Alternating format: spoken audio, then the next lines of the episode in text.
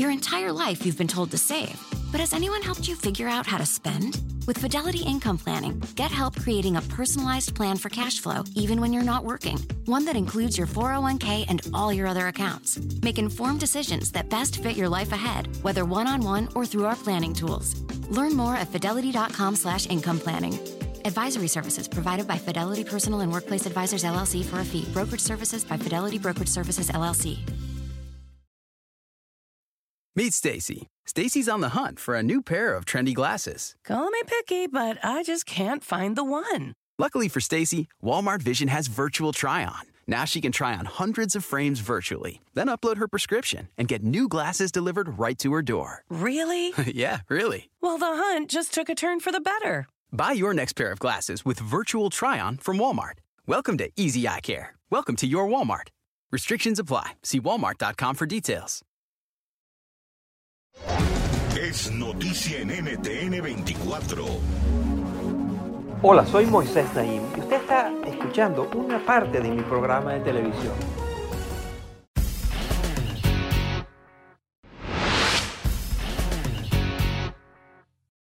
Bienvenida Cayetana, encantado de tenerte con nosotros. Es un gran placer, muchísimas gracias.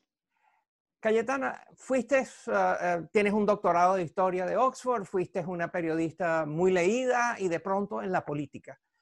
¿Tú eres una política accidental o es la política una vocación central que has descubierto ahora? Pues yo diría que es una vocación, digamos, mm, desde hace muchos años y es verdad que la he ejercido de distintas maneras. Eh, a veces desde el propio Parlamento, es decir, de la política convencional o activa, eh, y a veces también desde las páginas de los periódicos. Eh, yo me dedicaba en los periódicos a escribir sobre lo que estaba pasando en España, sobre la deriva reaccionaria de la izquierda en parte y el auge del nacionalismo, el auge de las políticas identitarias. Y las denunciaba, denunciaba también el desistimiento de la clase política en la batalla de, las ideas. Y cuando de pronto se me ofreció la oportunidad de pasar de la pura eh, valoración de la realidad a ejercer la responsabilidad activa desde la política, no pude decir que no. Em, estuve dudando unos días, pero pensé cómo voy a escribir mi próximo artículo el lunes de la semana que viene, eh, pudiendo haber sido yo la responsable de cambiar las cosas y, no haber asumido esa responsabilidad. ¿Puede alguien con tanta independencia de criterio, con ah, principios aparentemente muy, muy inamovibles, formar parte de un partido, seguir líneas partidistas con las cuales no estás de acuerdo a veces. ¿Cómo se reconcilia la independencia intelectual con la línea partidista? Bueno, es un, es un viejo debate en todos los partidos políticos, ¿no? Cómo llegar a un punto razonable, un equilibrio entre la disciplina del partido y, y la libertad eh, de criterio, de opinión, ¿no? Mi experiencia ha sido eh, que se ha primado o se prima mucho eh, lo que se llama la lealtad eh, frente a la libertad. Em, y yo creo que eso es, eh, actúa en detrimento de los propios partidos. Los partidos no son sectas, no son colectivos homogéneos. Es interesante escuchar la voz propia de un diputado, la, personalidad que le hace único y que le hace mm, distinto al, resto. Esto que es necesario como principio creo que es eh, especialmente necesario en estos momentos también eh, en términos estratégicos o de eficacia.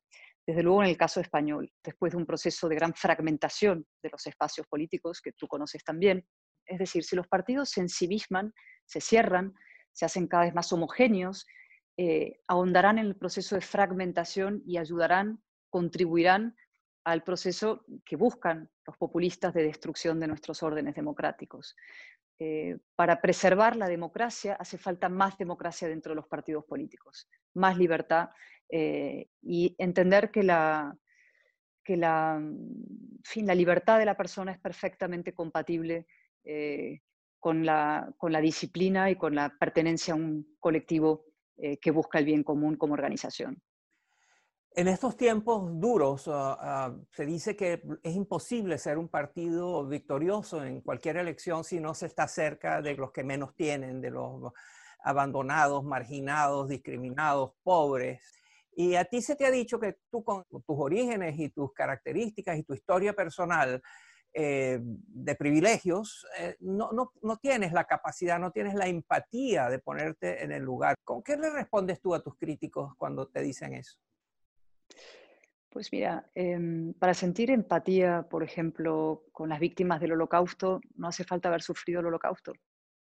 Y, eso es aplicable a, cualquier otra, digamos, reivindicación de la necesaria empatía en política.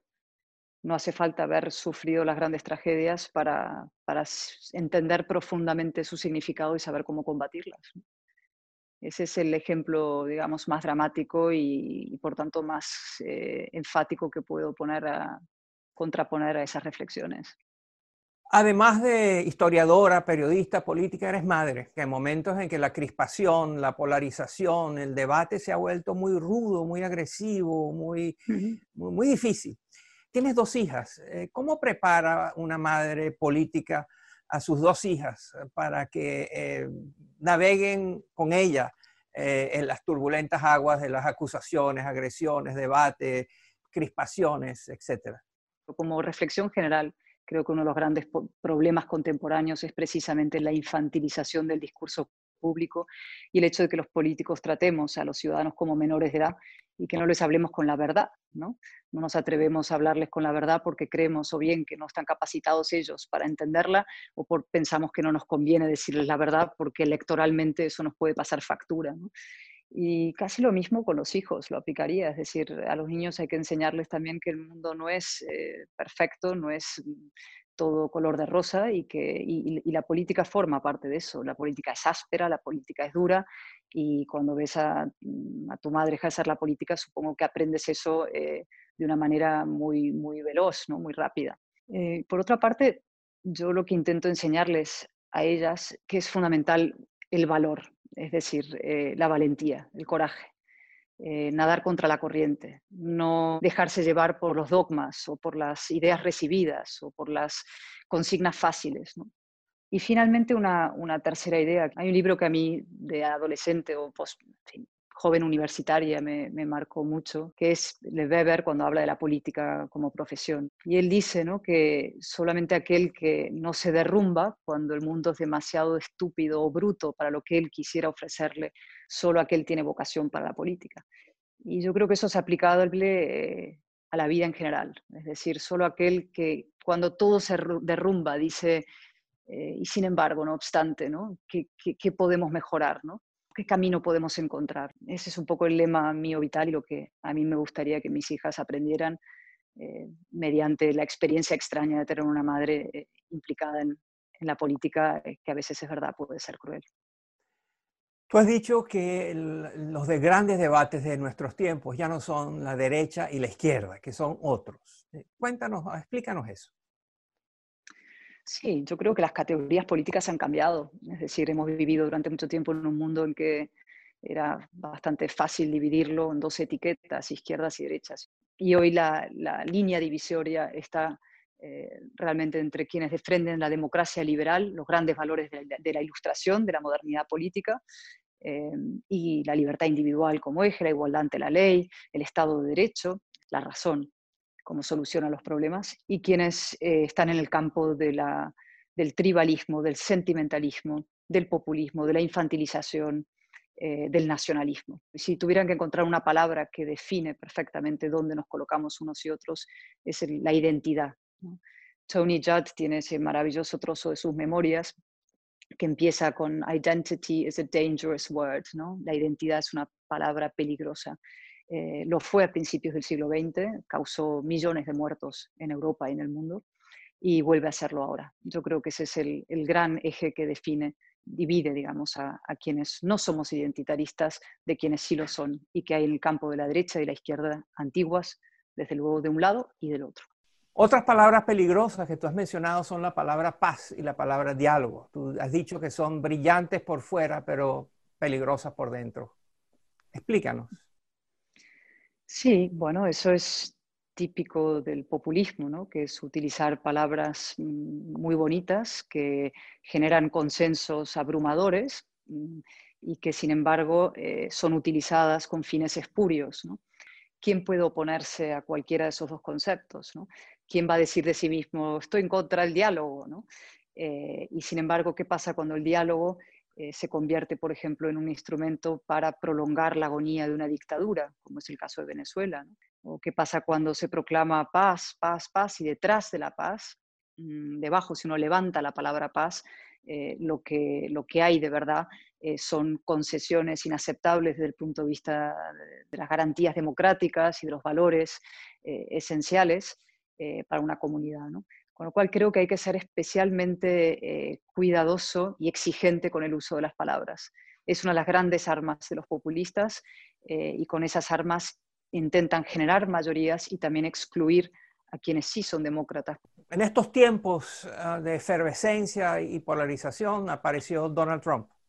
Eh, y en estos momentos en Estados Unidos hay una feroz ah, batalla que no es tanto sobre ideas, sino sobre identidad y sobre otras cosas que, has mencionado, populismo, etc.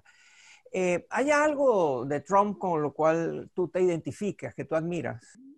Es difícil. Yo, mm, con las viejas etiquetas, eh, precisamente fíjate cómo funcionan de manera perversa, eh, Trump tendría que ser uno de los míos, ¿no?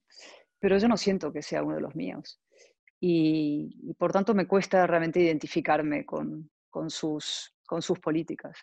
Solamente quizás hay una cosa que creo que, que, sí es importante de lo que ha hecho, pasa que no es la manera en que yo la haría ni, ni en que yo la hago, que es eh, dar una batalla cultural, es decir, comprender que la batalla cultural frente eh, a un sector de la izquierda radicalizada es necesaria.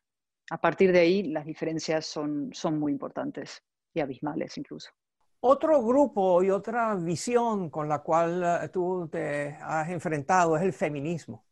Eh, estuviste, eh, fuiste muy crítica de las marchas feministas en España, las llamaste un disparate. Háblanos de eso, por favor. Mm, en primer lugar, yo creo que la tercera ola del feminismo es un, hace un muy flaco favor a las mujeres. Es un feminismo victimista, es decir, que entiende que las mujeres nacemos víctimas y que los hombres también nacen agresores. Y yo creo que eso es una visión maniquea y profundamente injusta, eh, tanto de las mujeres como de los hombres, y que no nos ayuda en nada. En segundo lugar, creo eh, que ese tipo de feminismo lo que hace es colectivizarnos, es decir, da por hecho que yo como mujer tengo que pensar igual, sentir igual, opinar igual y probablemente votar igual que otras mujeres por el mero hecho de compartir unos determinados órganos de mi cuerpo. ¿no? Yo siempre digo, yo tengo, no sé, más en común con Macron que con Cristina Kirchner, por ejemplo. Es decir, las mujeres somos individuos y tenemos mm, características distintas y nos definimos no solamente por nuestra sexualidad, sino por multiplicidad de factores que nos hacen únicas. Otra de tus posturas en la política española es tu enfrentamiento directo con Podemos. Has dicho que Podemos no es un partido político, sino es otra cosa. Mm. ¿Qué es esa mm. otra cosa? Ah, es una fuerza de ocupación del poder y de destrucción de la España más justa y fértil que hemos hecho los españoles en 500 años de difícil historia en común. Eh, Podemos es una fuerza, como pudo ser el chavismo, es una fuerza populista, es el burro de Troya de la democracia española, eh, ni siquiera el caballo de Troya, eh, se ha empotrado dentro del sistema eh, y lo que viene a hacer es a, volatilizar el sistema desde dentro de las propias instituciones. ¿Cuál es el grandísimo problema que tenemos? No es tanto ni siquiera Podemos, sino los separatistas. Todas estas fuerzas serían puras excrescencias del sistema, si no fuera porque el, otro partido que era central eh, a la España constitucional, está el Partido Popular, el gran Partido Liberal Conservador y el Partido Socialista. Pues bien, ese Partido Socialista eh, ha emprendido una deriva reaccionaria eh, y una deriva de, digamos, de coqueteo y acercamiento a la ruptura con Podemos y con el separatismo que está poniendo gravísimamente en riesgo el sistema constitucional español. ¿Tú crees que ahora hay, América Latina puede ver a esta España fragmentada y, y económicamente débil como, como un socio, como un aliado, como alguien, una, una, región, un país, una nación con la cual pueda aliarse para salir de las dificultades que enfrenta, sin precedentes? No, no puede verla como, el líder natural que debería ser, eh, como aliado imprescindible en Europa, ¿no? por ejemplo. Y eso es una tragedia. Es decir, existe una comunidad iberoamericana en potencia poderosísima, unida por la lengua, somos 500 millones de hispanoparlantes, unidos por lazos biográficos y lazos, por supuesto, culturales e históricos. A mí me conmueve y, sé que esa comunidad está ahí y está latente y está esperando que, alguien ejerza liderazgo. ¿no?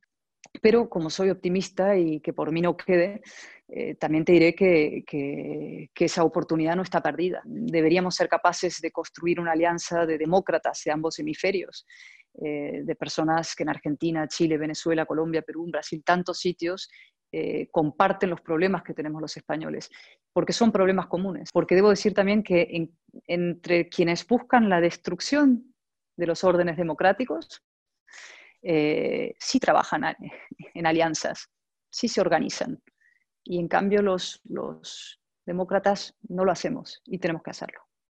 ¿Nos puedes dar ejemplos, por favor, de, esas formas de organización eh, que, tú has visto que, son, eh, que resultan eficaces? Bueno, eficaces para el mal, ¿no? pues mira, hay un, hay un, personaje en España que es José Luis Rodríguez Zapatero, que fue presidente del gobierno y que trabaja asiduamente eh, con Nicolás Maduro y que se reúne con el Foro Sao Paulo y, hay gente que trabaja efectivamente de los dos lados del Atlántico. Podemos también es transatlántico. Podemos viene eh, financiado en sus orígenes previos al partido político cuando era una, una fundación eh, por el chavismo, ¿no? por las ayatolás de Irán también, pero por el chavismo muy directamente. Es decir, hay alianzas transatlánticas para la destrucción de nuestros sistemas democráticos y de libertades. Lo que tenemos que hacer los demás es también organizarnos para su protección y defensa. Es cuestión de no cansarnos y de no dividirnos. La fragmentación es uno de los grandísimos problemas que, bueno, que tú conoces mejor que nadie y las has estudiado y fuiste pionero en su, en su identificación, ¿no? y lo estamos viendo en, absolutamente todos los sitios, pero frente a esa fragmentación hace falta una reagrupación del espacio de la razón, el espacio de la razón que no es solamente eh, dentro de España o dentro de la propia Europa, sino desde luego transatlántico también. El líder de la diplomacia europea es un español, Josep Borrell. Eh, y tú has dicho que no le tienes confianza. Sí, no le tengo confianza, ¿no?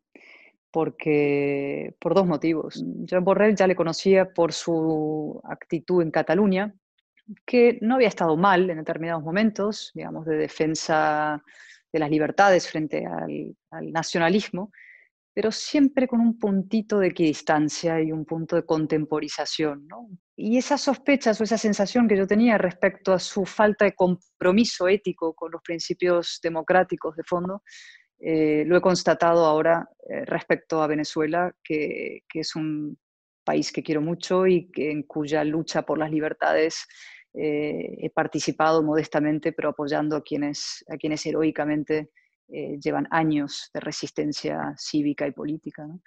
Y, Borrell, ¿qué ha hecho ahí? Participar en una operación de blanqueo de la dictadura, de su legitimación. Y a mí me hubiera gustado y me gustaría, y lo he emplazado públicamente, que Borrell eh, hiciera honor a su cargo. Él es alto representante de política exterior de la Unión Europea. La Unión Europea eh, se erigió sobre las cenizas de la destrucción y del totalitarismo eh, es una referencia en defensa de los derechos humanos y, de la democracia y por tanto la Unión Europea no puede mancharse en una operación que pueda tener como eh, objetivo la eh, prolongación o el blanqueamiento de un régimen absolutamente criminal y que ha generado una miseria terrible, terrible, no solamente en su país, sino en los alrededores.